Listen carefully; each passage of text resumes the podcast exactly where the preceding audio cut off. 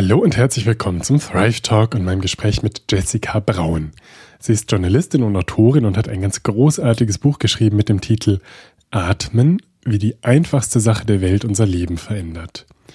Ihr Buch und das Thema Atmen haben wir als Aufhänger genommen und sprechen über eindrückliche Begegnungen im Rahmen der Recherche für das Buch, über Physiologie und Biochemie des Atmens und darüber, wie das Atmen alle Menschen auf der Erde verbindet, egal welche Herkunft und Lebenssituation.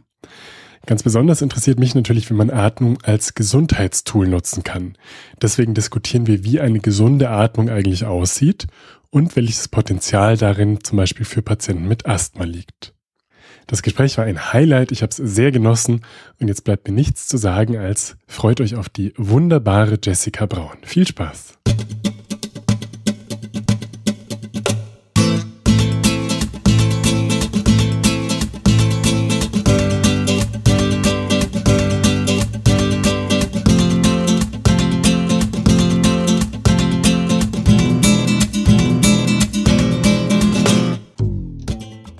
Liebe Jessica Braun, herzlich willkommen im Podcast. Dankeschön. Du arbeitest als Journalistin. Und wann war denn für dich klar, ich werde Journalistin? Was hat dich da gereizt und wie war dein Weg in den Journalismus? Ich ähm, habe dann neulich erst mit meinem Mann drüber gesprochen, dass wir hatten als Kinder dieses Spiel des Lebens. Ich weiß nicht, ob du das noch kennst.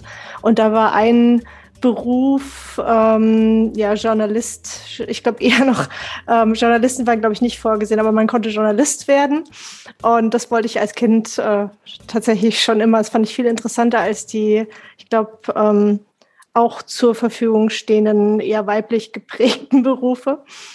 Und äh, ja, also mich hat das damals schon interessiert und ich habe das auch weitestgehend äh, stringent verfolgt und bin froh, dass ich jetzt die Möglichkeit habe, eben für verschiedene große Medien zu arbeiten, für die Zeit oder für Band 1, für die Süddeutsche Zeitung und dass ich auch Bücher veröffentlichen darf und ja, mit Atmen ist es ja dann auch ein Bestseller geworden. Das ist schon, das ist schon ganz, ganz toll. Was, was hast du denn noch für Themen, mit denen du dich beschäftigt hast die letzten Jahre? Medizin interessiert mich schon immer sehr. Andere Themen sind so ja, Startups, äh, Tech interessiert mich, ähm, Wirtschaftsthemen. Ich habe aber auch so ein bisschen äh, die Möglichkeit, Reisethemen zu machen, wenn ich unterwegs bin oder so, da mal was mitzubringen. Und das macht natürlich auch immer sehr viel Spaß. Das ist ein, ein großer Luxus.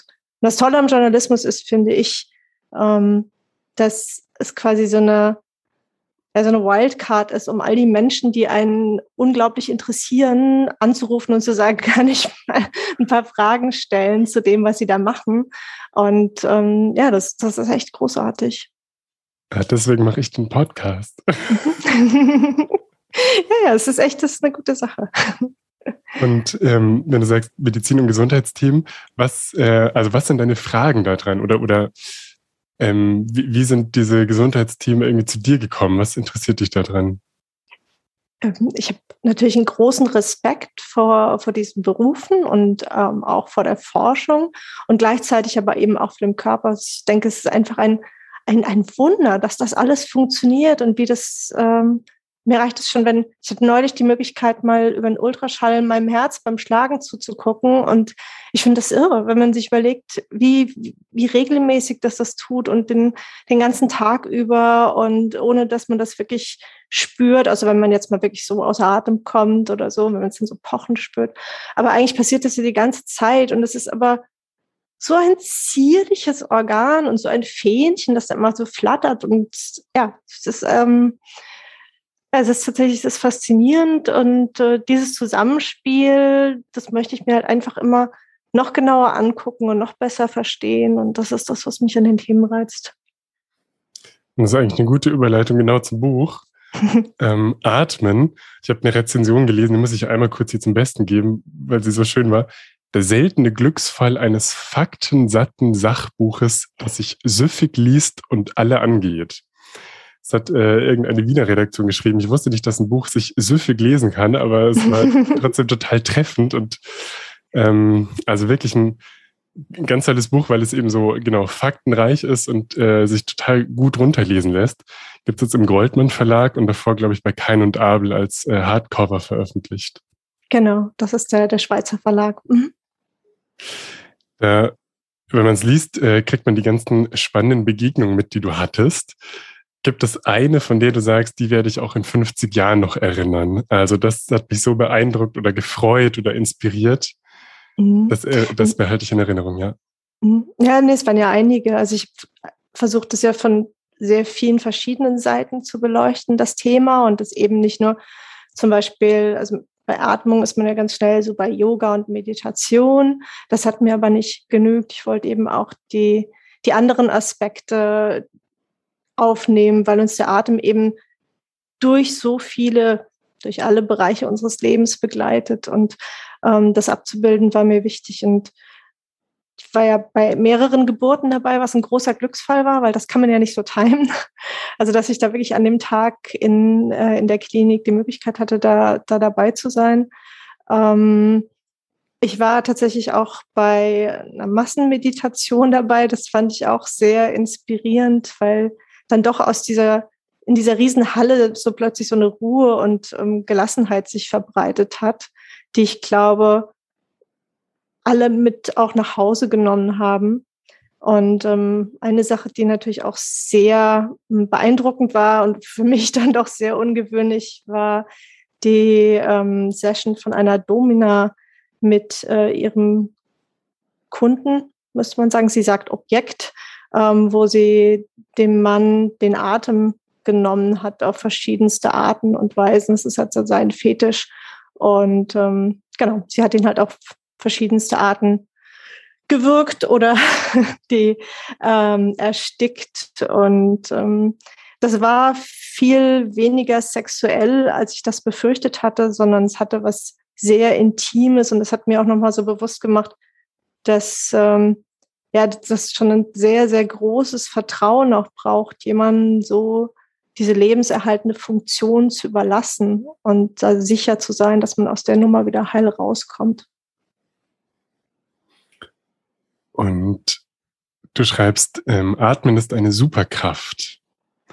Und ich glaube, für mich ist ein wesentlicher Aspekt äh, dieser Superkraft, dass die Atmung, dass sie einerseits so abbildet, wie wir uns fühlen. Also ich ähm, bin angespannt, dann habe ich irgendwie die Schultern hochgezogen, habe eine flache Atmung und, na, und wenn ich in einer entspannten, fröhlichen äh, Verfassung bin, dann atme ich automatisch eben anders und bin äh, atmet tiefer ein und aus und, und genau und das ist die eine Seite und gleichzeitig können wir aber über die Atmung unser Befinden auch regulieren. Und das so objektivierbar, also das ist jetzt nichts Esoterisches, an das man glauben muss, sondern man kann, gibt ähm, fancy Wort, respiratorische Sinusarrhythmie. Also wenn, wenn man am EKG ganz genau guckt, dann äh, sieht man, ah, das ist gleichmäßig, das will der Kardiologe oder will man erstmal sehen, das ist schön gleichmäßig. Wenn man aber ganz genau guckt, auf einem 12-Kanal-EKG sieht man, dass sich die Abstände, dass die doch ein bisschen variieren mit der Atmung eben. Also eine, physiologische Variabilität trotzdem drin ist.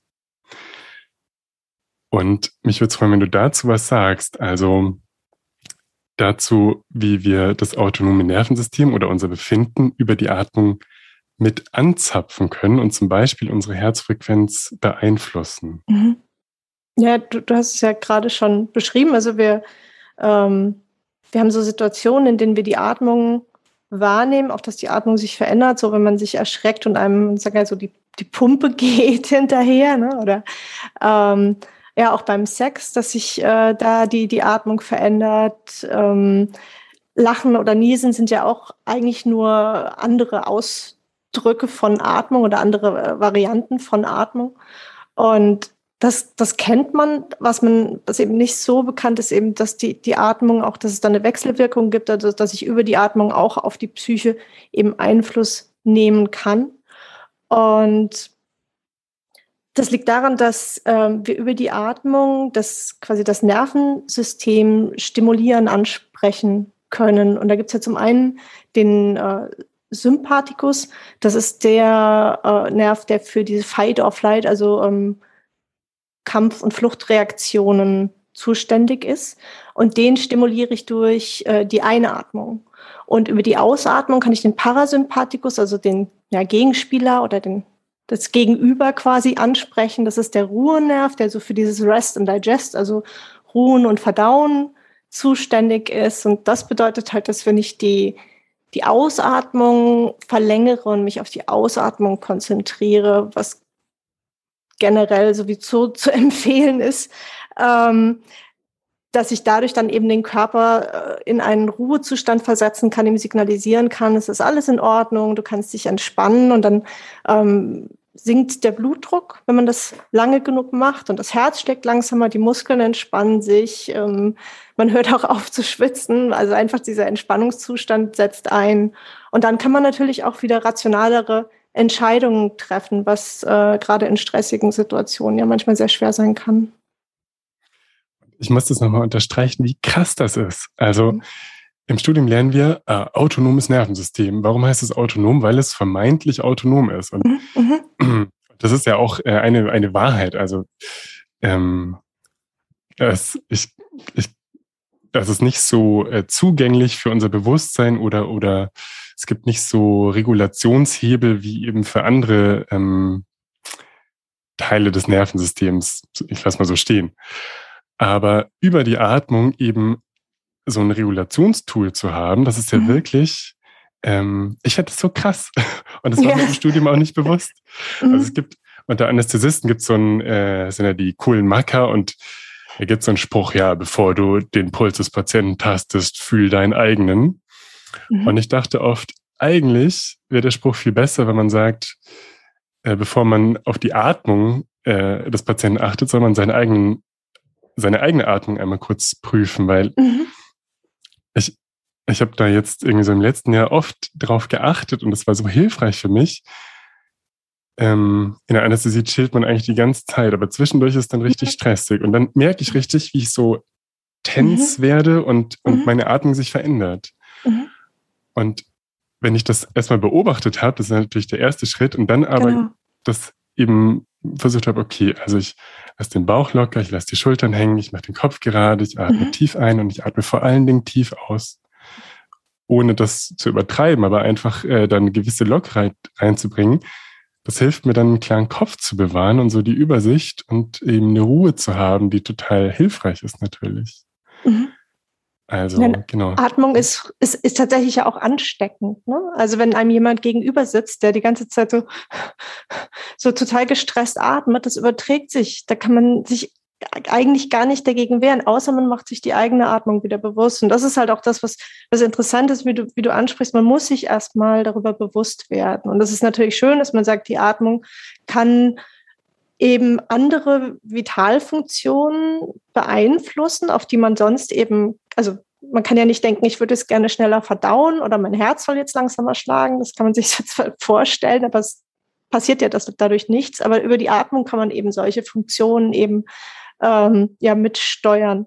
Und man muss sich dafür aber erstmal bewusst machen. Und da gibt es halt so, so Tricks, dass man zum Beispiel sagt, jedes Mal, bevor ich eine neue Tätigkeit anfange, nehme ich mir erst einen Moment, um einmal zu gucken, wie sitze ich eigentlich gerade oder wie stehe ich, wo bin ich, wie atme ich. Oder auch bevor man einen Raum betritt, dass man erstmal nochmal so drei ruhige Atemzüge nimmt und dadurch halt immer mal wieder so na, so checkt irgendwie, wo, wo stehe ich gerade, wie atme ich, ohne das jetzt groß zu bewerten. Und dann wird man sich dessen bewusst und dann merkt man auch viel schneller, wenn sich eben was ändert, wenn sich zum Beispiel die Atmung eines anderen Menschen auf einen überträgt oder auch wenn man selber, ich kenne das zum Beispiel bei an stressigen Tagen, man sitzt so da und dann kommt eine E-Mail und dieses, dieses ständige Atemanhalten, ne, was so eine kleine, wie so eine kleine Schreckreaktion ist. Ähm, dann bemerkt man das eher und dann kann man eben auch bewusst dagegen steuern.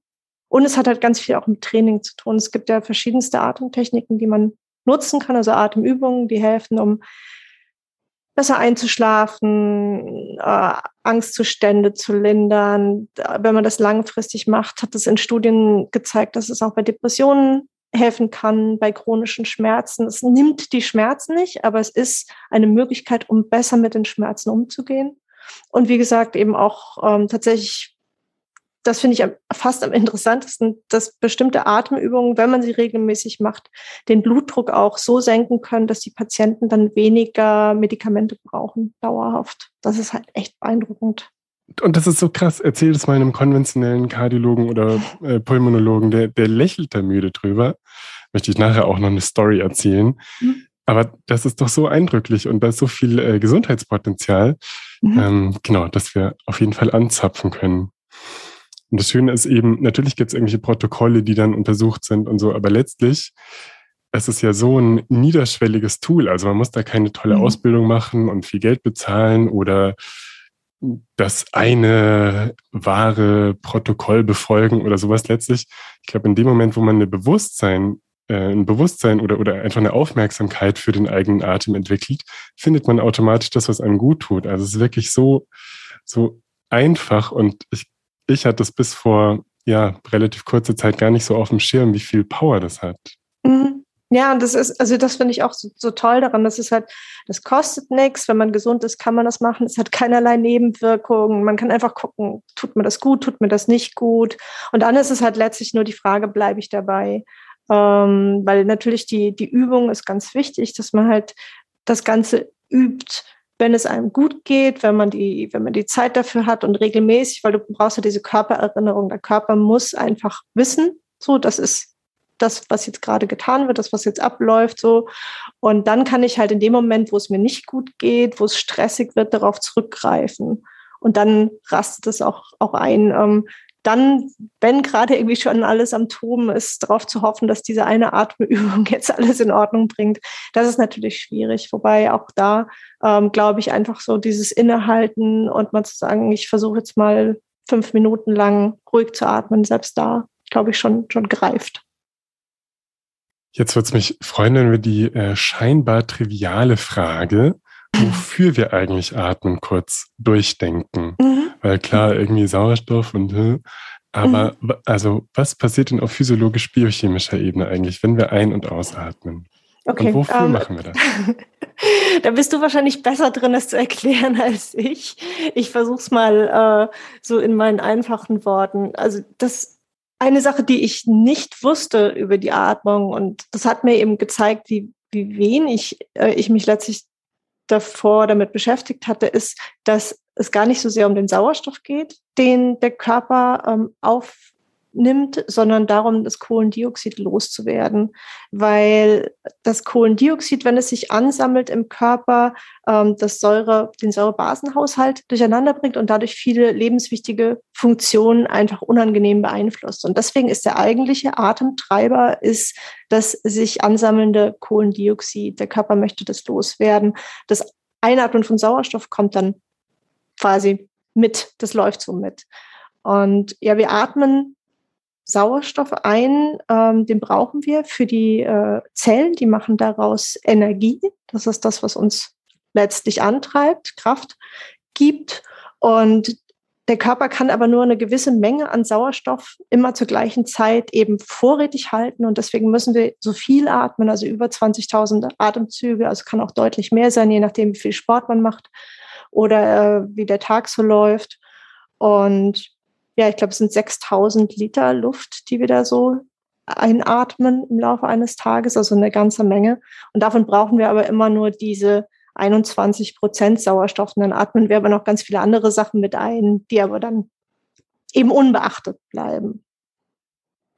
Genau, da, wenn ich ergänzen darf, du hast gesagt, aus dem Sauerstoff macht der Körper Energie. Mhm. Und der spannende Link, von dem ich nicht weiß, ob ihn jeder so auf dem Schirm hat, ist, wie macht denn der Körper Energie mit Sauerstoff?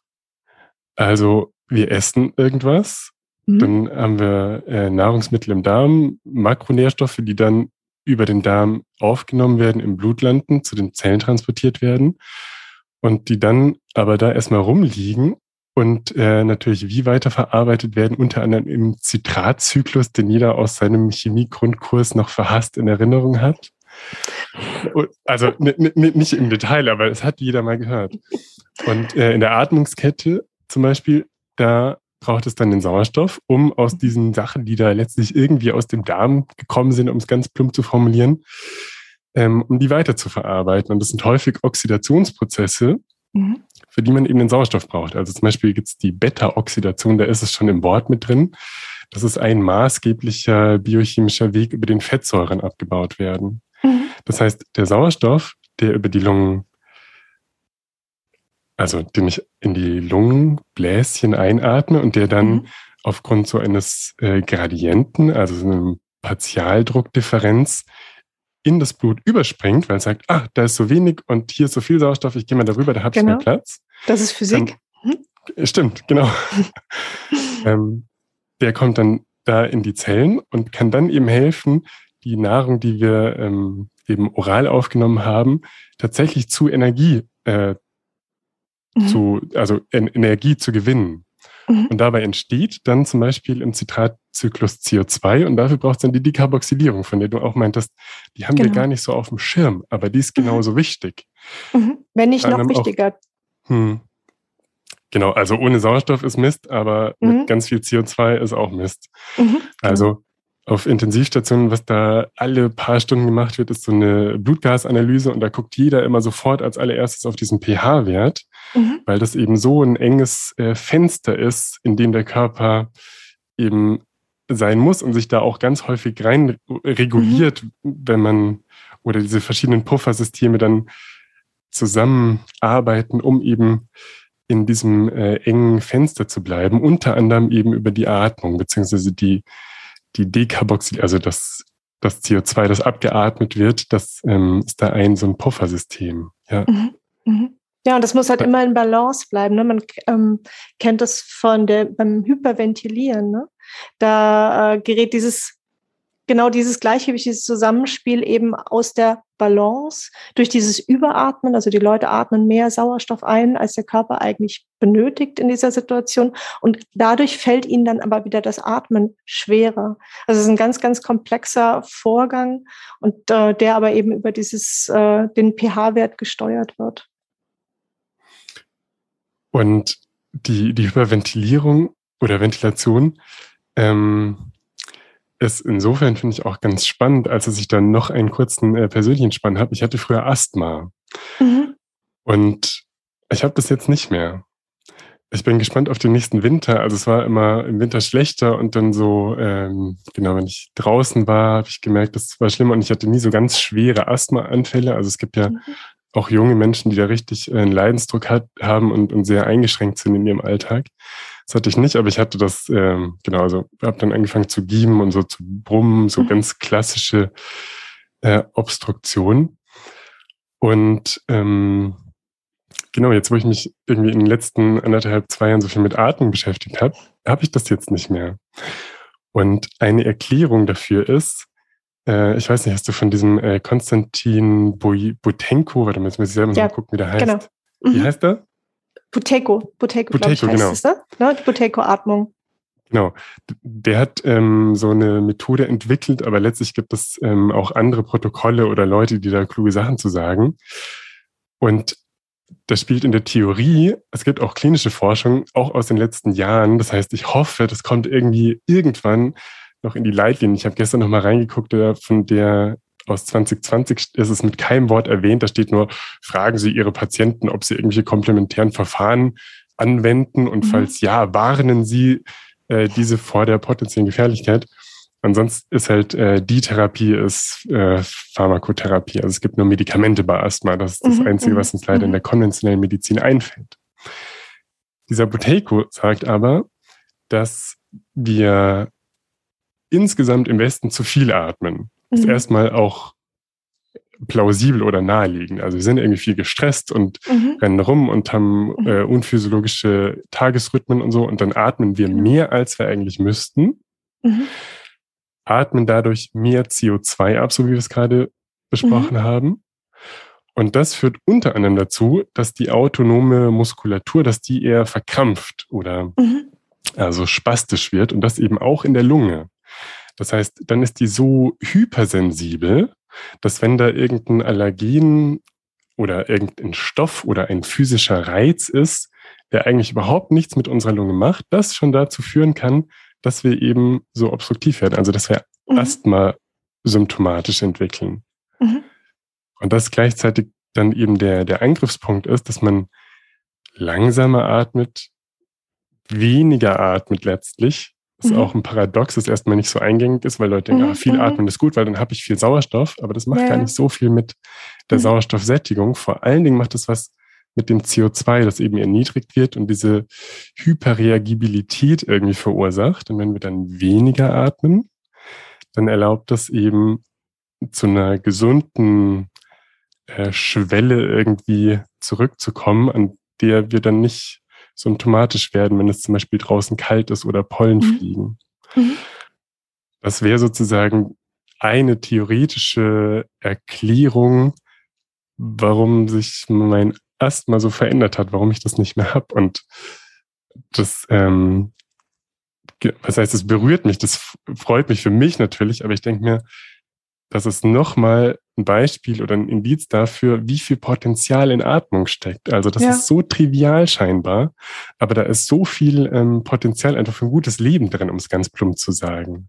Mhm. Ja, also es, es gab gerade auch nochmal eine große ähm, Meta-Analyse von der Flinders University, australische Universität. Ähm, die haben so ganz, ganz viele Studien zum Thema Atmung untersucht und haben halt festgestellt, dass äh, Meditation und Atemübungen, also miteinander gekoppelt, so ein zuverlässiger Weg sind zu mehr Wohlbefinden und das bei ähm, physisch, also körperlich Erkranken, bei psychisch Erkranken und sogar bei Gesunden. Also es quasi die ganze Bandbreite ist abgedeckt, was auch immer man hat. Äh, Atemübungen können dazu beitragen, dass es einem besser geht. Und das ist natürlich, das ist toll. Mhm. Ich denke, die die Schwierigkeit, also in der medizinischen Forschung, da ähm, machen wir kluge Sachen und dann steht da irgendein P-Wert und irgendein Ergebnis im Abstract und dann lesen wir das und sagen, das ist die Wahrheit. Und das, oh, jetzt bist du leider wieder eingefroren. Mhm. Ich höre dich noch. Genau, äh, wo war ich bei der medizinischen Forschung? Genau. Genau, ich, also in der medizinischen Forschung da sehen wir oft oder machen wir kluge Sachen und dann sehen wir irgendein Ergebnis und dann lesen wir das und dann steht das so für sich und wir lesen selten die ganze Studie und gucken, wie haben die das methodisch gemacht und wie muss man das einordnen, sondern da ist dann irgendwie ein Satz in den Ergebnissen und das ist dann die Wahrheit. Und das ist natürlich eine Wahrheit, das ist nur bei zum Beispiel Medikamentenstudien viel mehr die Wahrheit, finde ich, als bei solchen ja, ich sag mal, Lebensstil-Themen äh, wie zum Beispiel der Atmung, wo das so einen mhm. individuellen Charakter hat und eben auch eine individuelle Begleitung braucht. Also wenn ich da Leute in zwei Studienarme packe und die dann sehr standardisiert eben bedingt dadurch, dass man das machen muss für eine Forschungsarbeit und dass es da bestimmte Regularien und, und Richtlinien gibt, die natürlich total sinnvoll sind, aber dadurch ist eben sehr statisch und, und ja, verallgemeinert wird und man nicht so gut jemanden an die Hand nehmen kann und auch über einen längeren Zeitraum begleiten und gucken, hey, wie kannst du denn jetzt deinen Asthma wegkriegen? Mhm. Ähm, also, jetzt phase ich ein bisschen rum. Mein, mein Punkt ist, es ist schwierig, solche individuellen Prozesse abzubilden. Das heißt, es gibt zum Beispiel zu dieser Buteiko-Atmung, gibt es Forschung, die Indize dafür liefert, dass das irgendwie schon was bringt und schon was ist, aber es wird halt unter anderem deswegen nicht ernst genommen, weil das irgendwie kleine Effekte sind und kleine mhm. Studien und auch Popelstudien, weil wer finanziert die, da hat niemand Interesse ja, dran. Klar. Kostet und, ja nichts ähm, die Atmung. Also damit lässt sich halt kein Geld verdienen. Wobei es gibt natürlich auch, äh, auch Atemkurse und so, aber ähm, letztlich für die, für die Pharmakonzerne äh, ist natürlich ähm, Atmung hilft total gut, nicht die beste Neuigkeit, weil ja, wie gesagt, da ist, äh, ist nicht viel Geld mitzumachen. Genau, und das ist natürlich ein Argument, das bringen auch irgendwelche äh, Heil, äh, nicht Heilpraktiker per se, aber Leute, mhm. die so in der komplementären Szene unterwegs sind und sagen, ja, ja es ist ja auch schwierig zu erforschen. Also es ist irgendwie ein Totschlagargument. Mhm. Ähm, genau, aber es ist trotzdem das einfach gut im Hinterkopf zu haben. Und aus meiner Sicht ist es bei der Atmung eben so, dass wir dir mehr äh, Credit oder mehr, ja, mehr zutrauen sollten Mhm. Und wahrscheinlich das Gesundheitspotenzial größer ist, als wir das gerade in der, in der Medizin einschätzen. Mhm. Ich habe aber auch den Eindruck, dass es in letzter Zeit mehr und mehr Studien dazu gibt, also dass das Interesse auch wieder, wieder wächst ähm, an dem Thema, auch eben in der, in der Forschung. Ja, und dank deines Buches hoffentlich. naja. Wirklich, wirklich. Das, das wirklich. war ja nur, das war ja nur ein, äh, nur ein deutsches Buch. Das ist nur in zwei Sprachen übersetzt worden. Ich glaube, es müsste zumindest auf Englisch übersetzt werden, um äh, einen, einen wirklich großen Leserkreis äh, zu erreichen und zu beeinflussen. Okay, aber wenn wir in Deutschland schon mal gut atmen, das ist äh, das auch ist nicht schlecht. Das ist schon mal ein Anfang. das ist richtig. Was würdest du denn noch allgemein zu, zu einer richtigen Atmung sagen? Also gibt es denn sowas wie eine gesunde Atempraxis? Hm. Also ich fand es interessant, was du ähm, vorhin gesagt hast, nämlich ist, man liest das häufig oder ich, ich habe den Eindruck, ich lese das häufig, wir atmen zu wenig.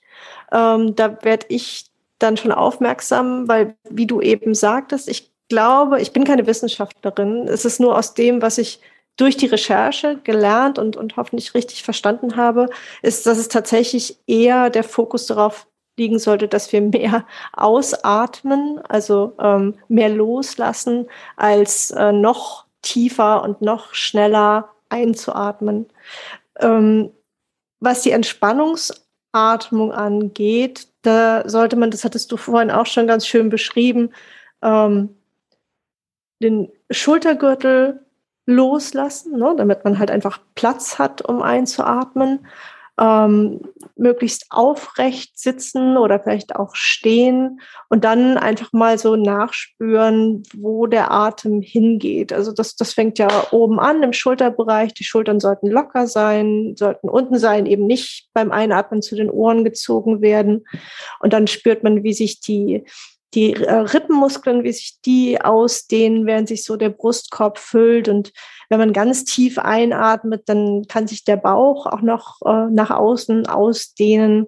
Und äh, dann beim Einatmen, äh, beim Ausatmen äh, bildet sich das dann alles wieder zurück. Und das ist dann quasi das, was man unter Vollatmung versteht. Und das ist eine, das ist eine gute Ruheatmung. Die eignet sich jetzt aber nicht den ganzen Tag über. Also man kann die auch im Liegen zum Beispiel gar nicht so gut machen. Das ist einfach ähm, durch die, die Position des Zwerchfells nicht so gegeben. Ähm, oder auch wenn man jetzt äh, die Treppen raufsteigt oder so, dann äh, bringt es nichts, jetzt zu versuchen, die, die Vollatmung irgendwie durchzuziehen, sondern der Körper holt sich bei einem gesunden Menschen das, was er braucht, eigentlich ganz von selbst. Und dann gibt es eben die verschiedenen Atemübungen und ähm, da fand ich es ganz, ganz spannend, dass so ein Atemfrequenz wohl einen sehr guten Effekt auf den Körper hat, auch das eben zum, zum Entspannen, zum Runterkommen. Und das ist, wenn man die Atmung, die Atemzüge verlängert auf äh, fünf Sekunden, also fünf Sekunden einatmet. So ein, zwei, drei, vier, fünf und aus. Zwei, drei, vier, fünf. Und das so fünf Minuten, zehn Minuten am Tag. Das hat wohl einen sehr, sehr guten, entspannenden Effekt auf den Körper und sorgt komischerweise, auch das hattest du schon angesprochen, dafür, dass man, obwohl man ja eigentlich weniger atmet, mehr Sauerstoff in den Zellen ankommt, weil das Zwerchfell optimal ausgelastet wird. Und das ist ja unser äh, großer Atemmuskel. Und das Herz muss auch weniger pumpen, damit das sauerstoffreiche Blut eben in den äußeren Extremitäten ankommt.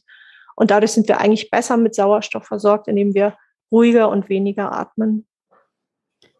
Genau, und dadurch effizienter werden in der Atmung. Genau. Mhm. Ja. Gibt es noch was, äh, das dir wichtig zum Thema Nasen- und Mundatmung erscheint? Hm. Ja, also na, ja, bitte. Ich, ich, ich würde dazu auch gerne, wenn ich darf, gleich noch eine Story ja, zum Besten unbedingt. geben, aber, aber erstmal du bitte. Ja, also ich glaube, das, das ist jetzt kein Geheimnis mehr, dass man versuchen sollte, durch, wenn das geht, durch die Nase ähm, zu atmen.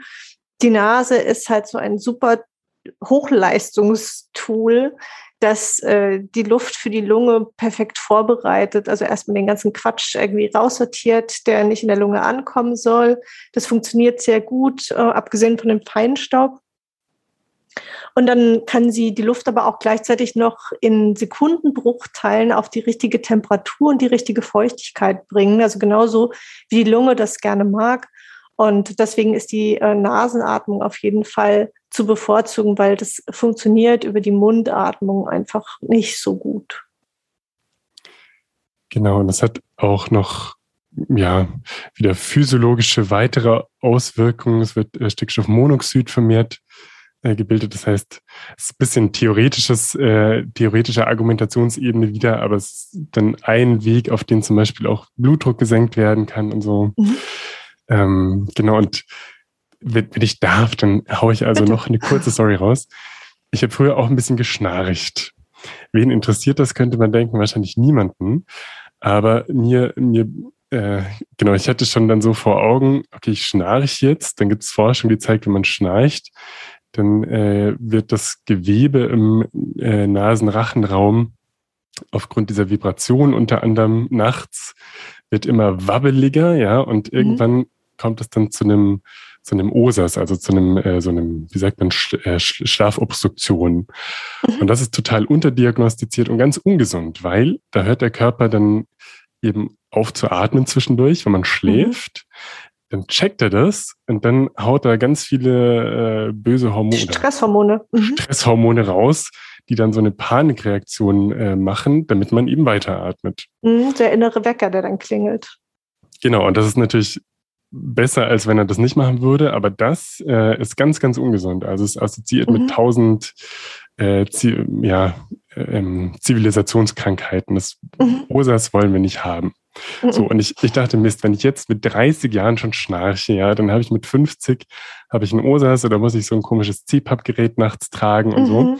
Und da habe ich im Internet ein bisschen äh, eben recherchiert und habe irgendwelche komischen Leute gefunden, die sich dann zum Beispiel den Mund zugeklebt haben und nachts darauf achten, dass sie durch die Nase atmen, weil das habe ich natürlich meistens auch, oder bin ich meist äh, trotzdem ab und zu wach geworden, hatte den, den Mund offen und ähm, komischen Geschmack im Mund. Und dann ist das eine Sache, auf die ich ganz dezidiert geachtet habe, immer durch die Nase zu atmen, auch nachts. Mhm. Und wenn die Nase so ein bisschen verschnupft war, habe ich versucht, da durchzuatmen und sozusagen meinen Körper einzuladen, einfach immer durch die Nase zu atmen. Mhm und habe mir dann auch den Mund zugeklebt. Und es hört sich äh, spektakulärer an, als es ist. Ja, ja, aber nur als ähm, so Erinnerung. Also ich habe ein kleines Stück Teaser genommen und nicht das Panzertape ausgepackt, sondern einfach so beim Einschlafen Mund zu und ein Stück Teaser drauf, so als Erinnerung für mich. Mhm. Und nach wenigen Tagen ähm, hat es dann super geklappt und äh, war irgendwie so genauso drin, dass ich dann nicht mehr viel drüber nachdenken musste. Und jetzt schnarche ich auch nicht mehr. Und das ist toll, weil äh, wie ja. du ja als Leser meines Buchs weißt, Schnarchen ist äh, ein Problem bei mir. Und äh, ich war deswegen ja auch im Schlaflabor. Ähm, mir wurde gesagt, dass äh, die, also es gibt keine, keine schwerwiegenden Apnoen, also es gibt diese heftigen Aussetzer nicht und mein Sauerstoffgehalt äh, im Blut ist gut, äh, trotz des Schnarchens, aber es ist natürlich, es ist nicht für Partner, es ist einfach nicht schön. Und äh, ich habe ich hab das gelesen, dieses äh, mit dem Mund zukleben. Ich fand das doch schon immer ganz schön äh, krass als Selbstexperiment und habe das noch nicht ausprobiert. Aber ja, vielleicht äh, ist, das, ist das eine Lösung. Genau, also wie, wie gesagt, wahrscheinlich gibt es auch irgendwelche Freaks, die sich äh, den Mund richtig zukleben. Eigentlich ist Zukleben, in meinem Fall war das zu viel gesagt. Das war nur ein kleines Stück Teser und ich hätte den zu jedem Zeitpunkt aufmachen können. Und was du jetzt sagst zur Medizin, also das hast du ja im Buch ähm, genau schön beschrieben, im Schlaflabor, äh, was da, wie man verkabelt wird und auf was alles geachtet mhm. wird. Und ähm, das ich finde das wieder so schade, weil es, es gibt Studien, die zeigen, dass eben Schnarchen mit einem erhöhten Manifestationsrisiko später dann für ein OSAS assoziiert ist und das ist auch auf einer physiologischen Ebene gibt es irgendwie Desmin, das ist so ein Strukturprotein, das geht dann kaputt und tralala. Also mhm. man, man, man, wir wissen, dass Schnarchen blöd ist. Und dann warst mhm. du aber im Schlaflabor und die netten Leute, die das gut meinen und dann nichts Böses im Schilde führen, aber die irgendwie nicht dann noch ein Stück weiter denken oder weiß ich auch nicht, was da passiert, die sagen dann, ja, sie schnarchen nur ein bisschen, das ist gar nicht schlimm. Das ist mhm. natürlich jetzt auch nicht schlimm, aber da, ähm, genau, ist wieder ein, ja, ein Aspekt in der, in der konventionellen Medizin, die äh, oder von der aus die Medizin das Atmen irgendwie unterschätzt oder nicht mhm. das Potenzial nicht anerkennt, das da ist. Mhm. Ja, also mir das wurde auch nur gesagt, ja. kommen Sie in ein paar Jahren wieder, damit wir das nochmal checken können, dass sich nichts verändert hat. Ne? Also, aber es, mir wurde jetzt nichts an die Hand gegeben, was in irgendeiner Weise äh, eine Veränderung gebracht hätte. Also es gibt ja die verschiedensten Methoden, aber von, also OPs zum Beispiel, aber von denen weiß man halt leider auch, dass die tatsächlich keine großartige Veränderung bringen, also nur in wenigen Fällen. Ja, ja. Ja, naja, gut. Ähm, wenn sich jemand den Mund zuklebt, dann bitte ohne Gewehr und auch nur mit einem ganz, ja. ganz, ganz, ganz, ganz, ganz, ganz kleinen Stück Tesafilm, bitte. Ja, würde ich auch sagen. Das, uh, don't try this at home oder wenn, dann wirklich nur ganz, ganz, ganz, ganz vorsichtig. Okay. Ähm, fällt dir noch was ein zum Thema Atmung und Gesundheit? Irgendwas, was dir wesentlich relevant erscheint? Mm, ja, hatten ja im Vorfeld schon mal die, die Spirometrie ähm, angesprochen und das ist ja tatsächlich, da kannst du wahrscheinlich auch noch mal mehr dazu sagen, ein, ein ganz, ganz schneller Test und ein unkomplizierter Test. Ähm, man misst quasi die maximale Luftmenge, die auf einmal ausgeatmet werden kann.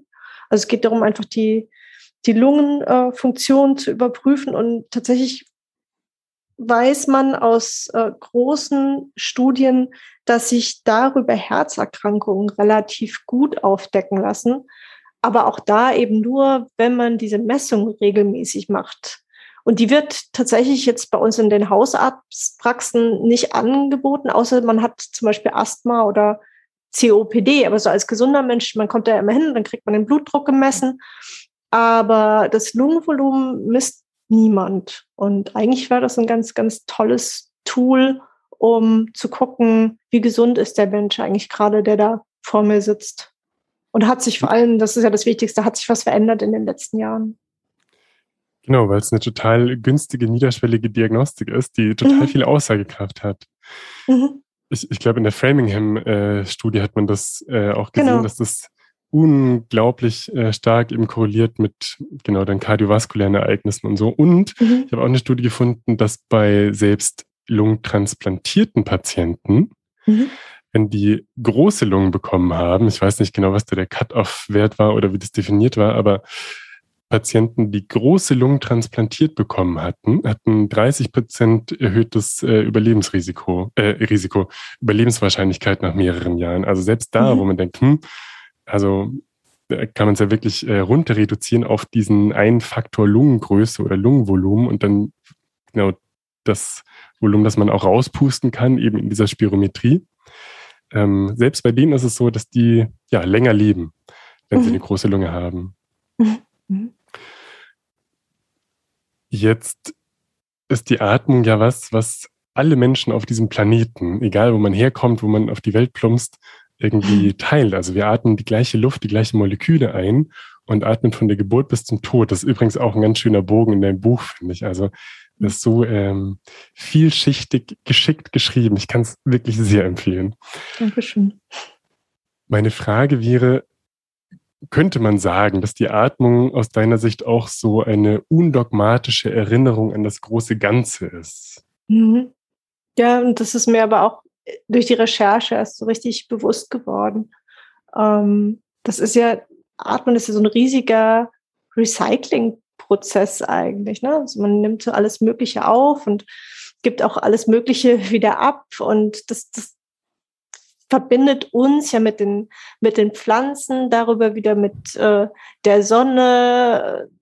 Das, ähm, das ist ein ganz, ganz, ganz faszinierender äh, Prozess, der da abläuft. Und das auch was wir einatmen, da sind ja zum Teil ähm, die Pollen zum Beispiel, die bei manchen Leuten eben dann für, für, für Atemprobleme äh, sorgen, aber die kommen von hunderte Kilometer entfernten Wiesen oder es sind im, in der Atemluft sind, sind das ist noch Reste von Sternen, die irgendwann mal explodiert sind. Also es ist, es ist irre, was wir da äh, den ganzen Tag aufnehmen. Und das jetzt einfach nur mal so auf der ganz physikalischen Ebene. Und im, im Buch hatte ich ähm, was aufgegriffen, was ich total schön fand. Es gab einen US-Astronom, Harlow Shapley hieß der, ähm, und der hat vorgerechnet, dass Argon, was auch ein, ein, ein Gas ist, das in der, in der Luft ist, also eines unserer ähm, Atemgase, die wir einatmen, ähm, dass das sich nicht verändert, dass das ein Inertgas, das ist ganz, das heißt, es ist träge. Also es mag Hörst du mich noch? Ja, jetzt sagt wieder meine Internetverbindung. Ja, entschuldige. Ach, ja, das ist, ist, ist, unsere Internetverbindung. Ich weiß nicht, was das Problem ist. noch, lass mich, ich habe noch gehört Argon. Oder, genau. Ja, aber ich muss wahrscheinlich von vorne ansetzen, sonst, hast du so, sonst musst du so viel rumschneiden. Ne? Das, ähm, also, ich sag nochmal, jetzt war die Verbindung kurz schlecht und ich habe noch gehört Argon. Argon wir sind hier nicht, wir sind hier nicht beim Deutschlandfunk. Da, da machst du auch manchmal Sachen, gell? Das, das, das, ja. das darf unperfekt sein. Also bitte Argon. Ich höre, ich lausche. ähm, das geht im Buch, habe ich das aufgegriffen, weil ich das so schön ähm, fand als Bild und als Sinnbild für dieses Verbindende des Atmens. Und zwar hat der verstorbene US-Astronom Harlow Shapley hat äh, vorgerechnet, dass das Argon das ja ein, ein Teil unserer Atemluft ist. Ähm, ein Gas, ein Inertgas, das ist sehr träges, verbindet sich nicht gerne. Das heißt, die Argon, ähm, die wir einatmen, die atmen wir auch genauso, wie wir sie eingeatmet haben, wieder aus. Das ändert an ihnen nichts. Und der hat dann vorgerechnet, dass letztlich jetzt du und ich, wie wir gerade so atmen, ähm, die gleichen Argon-Atome einatmen, die schon die Dinosaurier ausgeatmet haben oder ähm, Anne Frank oder Goethe oder vielleicht auch Jesus. Und äh, das, das verbindet uns quasi mit, mit all dem, was vor uns war. Und letztlich das, die Argonatome, die wir jetzt ausatmen, werden dann eines Tages äh, unsere Ur-Urenkel, äh, sofern wir welche haben, dann wieder einatmen. Und dadurch sind wir quasi mit allem, auf dieser Erde das war und das sein wird, durch die Atmung verbunden. Und dann kriegt man schon ein bisschen Gänsehaut, wenn man darüber nachdenkt. Also ich zumindest. Auf jeden Fall, ich auch. Ich finde das auch ein bisschen Bogen zu dem, was du zu Beginn gesagt hast, dass der menschliche Körper einfach so faszinierend ist. Also es ist ja mhm. unfassbar, das kann man sich überhaupt nicht ausdenken. Und das äh, ist ein bisschen im Einklang mit diesem Bild. Also dass, dass wir als Menschen und unser Organismus aber eben eingebettet in die Welt, dass man da ohne irgendwie in irgendein esoterisches Gesülze abzugleiten, mhm. wirklich nur staunen kann. Also ich kriege da mhm. auch Gänsehaut, wenn du das erzählst. Mhm. Ja, das ist, ähm, die Welt ist, ist, ist wirklich wunderbar in äh, so vielen Aspekten und es ist so so toll, sich damit zu befassen. Und ich glaube, dass, dass Wissenschaft wird oft als so, ja, so tröge wahrgenommen und als eine, eine Disziplin, die uns sagt, was, was richtig und was falsch ist und deswegen was zu tun oder zu lassen ist. Und das, ähm, das stimmt aber nicht. Die Wissenschaft ist das, was uns quasi Einblicke vermittelt in eben diese ganzen Wunder, die uns umgeben und die wir selbst auch sind. Und da nachspüren zu können und nachgucken zu können, das ist doch das ist, das ist ganz, ganz großartig. Und je mehr man sich damit befasst, so ist es zumindest mein Eindruck oder so ist es bei mir, je mehr ich mit, mich damit befasse, desto, desto mehr will ich noch wissen, ähm, weil es einfach so faszinierend und so schön ist. Und so demütiger wird man, finde ich auch, weil man ja. sieht, was man alles gar nicht noch nicht weiß. Mhm, mh, mh. Wenn ich äh, noch mal kurz auf das Buch komme, angenommen, deine Lektorin, die hätte dir noch ein paar mehr Seiten zugebilligt. Gäbe es irgendeinen Aspekt, den du gerne noch in das Buch äh, reingebracht hättest oder dass du jetzt im Nachhinein thematisierst, weil noch irgendwas, ähm, genau, irgendein neues äh, Thema irgendwie gekommen ist, das dich beschäftigt in dem Zusammenhang? Naja, Covid, ne? Also das gab es ja nicht, als ich das Buch oder es gab den Virus schon, aber wir hatten halt noch keine Pandemie. Ähm, das das habe ich zu dem Zeitpunkt nicht geahnt. Ich konnte es nicht, äh, nicht vorhersehen. Dementsprechend kommt das im Buch halt einfach auch überhaupt nicht vor. Und ähm, ich glaube, dass wir jetzt in den letzten zwei Jahren ähm, die Atmung durch das Virus und das, was wir darüber gelernt haben, nämlich dass es durch Aerosole eben, also Atemluft äh, übertragen wird, dass wir dadurch vielleicht auch einen Respekt äh, vor der Atmung bekommen haben oder sie als ähm, ja, als etwas Negatives wahrnehmen. Ähm, die Masken tragen dazu bei, dass, dass sich distanzieren und ja, man hat so ein bisschen äh, Unbehagen gegenüber der Atmung anderer Menschen bekommen. Das ist halt wahnsinnig schade. Also es ist genau richtig, sich zu schützen, absolut. Ähm, das ist das, was notwendig ist und äh, was wir tun müssen. Aber gleichzeitig, glaube ich, wäre es schön, wenn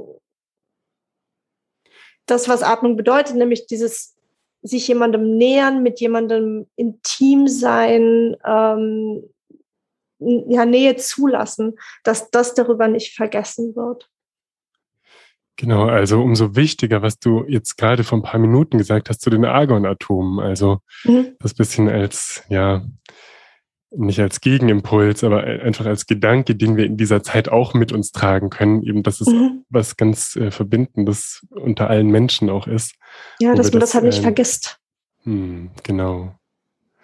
Ach, und dass es im Buch nicht drin ist, es hätte natürlich inhaltlich total gut gepasst, das auch mit aufzunehmen. Und ähm, Gleichzeitig finde ich es auch ganz erfrischend, dass, ja. dass es kein Thema ist. Ich glaube, wir sind alle auch Covid-müde irgendwie. Ja, es wäre dann halt auch ein ganz anderes Buch geworden.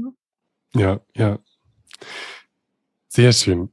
Gibt es noch irgendwas, ähm, das dir noch ganz wesentlich wichtig erscheint? Irgendwas, auf das du noch verweisen möchtest? Ach, vielleicht im Zusammenhang mit der Pandemie, auch dass dieses man hat sich ja oft so eingesperrt gefühlt und, und beengt und denkt so, ich, ich kann nicht mehr raus. Und die Atmung kann ja auch so ein Weg sein, sich Raum zu schaffen. Ne? Also ähm, klar, die Leute denken so, ich bin total gestresst, ich weiß nicht mehr, ich muss die Kinder zu Hause schulen. Das ist gleichzeitig irgendwie, will mein Chef schon wieder zoomen und ähm, das Zustand so ständiger Überforderung eigentlich einherging und ganz viel Angst auch, äh, ganz viele Fragen, weil man nicht weiß, was, wie, wie geht's weiter? So, das war das, was so die letzten Jahre eigentlich äh, geprägt hat. Und dann ist es sehr schwierig zu sagen, du setz dich doch mal hin und äh, nimm dir mal fünf Minuten für, für eine Atemmeditation oder Atemübungen. Ähm, aber letztlich ist es halt das, was tatsächlich dann die Ruhe schafft und äh, einem die Kraft wiedergibt, um eben all diese Aufgaben anzugehen, um sich diesen ganzen Herausforderungen auch konzentriert, fokussiert und ein bisschen gelassener wieder zu stellen. Und ähm, ja, deswegen glaube ich, wer es, schafft, sich ähm, jeden Tag ein paar Minuten zu nehmen, ähm, der soll es auf jeden Fall tun. Ich kann es nur, ich kann es nur empfehlen. Und wer noch ein bisschen theoretischen Input dazu haben mag, der kann sich also dein Buch holen. Mhm. Atmen von Jessica Braun, wie die einfachste Sache der Welt unser Leben verändert, im Goldmann Verlag als Taschenbuch jetzt erschienen. Dankeschön. Ja, nicht dafür. Ich danke dir, dass du es geschrieben hast. ähm, dann, Jessica, wäre meine Abschlussfrage. Was ist für dich Gesundheit und was hilft dir dabei, gesund zu sein? Gesundheit bedeutet für mich diesen Körper, den ich äh, mitbekommen habe, zu, zu würdigen und äh, zu, zu schützen. Das ist was, was ich erhalten möchte, so gut es geht. Und ich weiß, dass ich dafür halt auch was tun muss. Also ich bemühe mich tatsächlich aktiv darum, um meine Gesundheit zu erhalten, eben indem ich, indem ich Sport treibe, das ist das eine, was auch gut ist für die, für die Atem, äh, Atemfähigkeit, indem ich äh, versuche flexibel zu bleiben. Also ich mache auch jeden Tag so schön Stretching, 20 Minuten, damit ähm, der Körper einfach äh, ja, geschützt ist vor, vor Sachen wie Stürzen oder aber auch da, das hilft ja auch äh, der Atmung wiederum. Ne? Ein flexibler Körper ist einfach ein, ein besseres Instrument. Und ich versuche eben mir Zeit zu nehmen für, für Meditation, für Atemübungen, weil das halt für die, für die Psyche gut ist. Und ja, das ist so das, was ich tue für meine Gesundheit. Und wenn ich zu den Atemübungen noch nachfragen darf, du hast ja einfach alleine durch die Recherche, die du hinter dir hast, ganz viele genau Atemübungen kennengelernt. Bei was mhm. bist du denn jetzt hängen geblieben? Also was machst du denn ganz real tatsächlich regelmäßig? Mhm. Das, ähm, das Allereinfachste. Ähm, tatsächlich mich äh, hinsetzen in der Meditation und ähm, ganz ruhig tief ein- und ausatmen und dabei mitzählen. Und das äh, bestenfalls für, für 20 Minuten, wenn ich das schaffe. Gelingt mir aber nicht immer. Okay, sehr gut. Hey Jessica, ich danke dir vielmals für dieses schöne Gespräch. Es war ganz interessant. Vielen Dank. Danke dir, Moritz.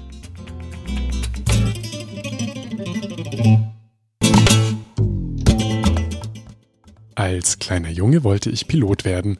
Das bin ich nicht. Trotzdem komme ich jetzt in den Genuss, eine Art Durchsage machen zu dürfen. Eine wichtige noch dazu, macht euch bereit für den Disclaimer. Die in diesem Podcast besprochenen Inhalte dienen ausschließlich der neutralen Information und allgemeinen Weiterbildung. Sie stellen keine Empfehlung oder Bewerbung der beschriebenen oder erwähnten diagnostischen Methoden, Behandlung, Arzneimittel oder allgemeinen Lebensstilmodifikationen dar. Ich erhebe weder einen Anspruch auf Vollständigkeit noch kann ich die Aktualität, Richtigkeit und Ausgewogenheit der dargestellten Informationen garantieren. Bitte nutzt euren gesunden Menschenverstand und fragt im Zweifelsfall und bei Beschwerden immer und frühzeitig einen fachkundigen Arzt. Dieser Podcast kann eine solche fachliche Beratung nicht ersetzen und ich keine Haftung für Unannehmlichkeiten oder Schäden, die sich aus der Anwendung der hier dargestellten Informationen ergeben, übernehmen. Thank you for listening to the Thrive Talk podcast.